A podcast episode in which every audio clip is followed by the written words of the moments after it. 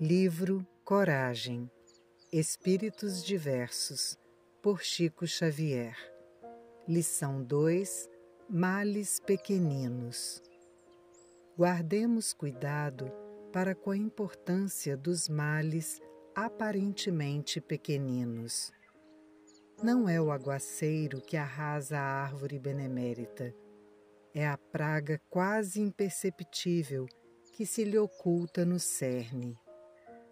Não é a selvageria da mata que dificulta mais intensamente o avanço do pioneiro, é a pedra no calçado ou o calo no pé. Não é a serração que desorienta o viajor ante as veredas que se bifurcam, é a falta da bússola. Não é a mordedura do réptil que extermina a existência de um homem, é a diminuta dose de veneno que ele segrega. Assim, na vida comum.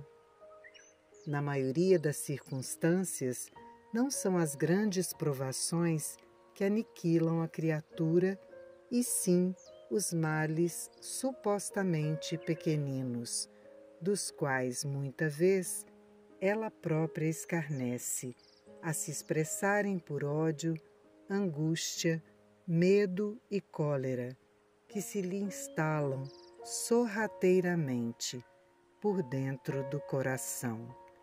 Albino Teixeira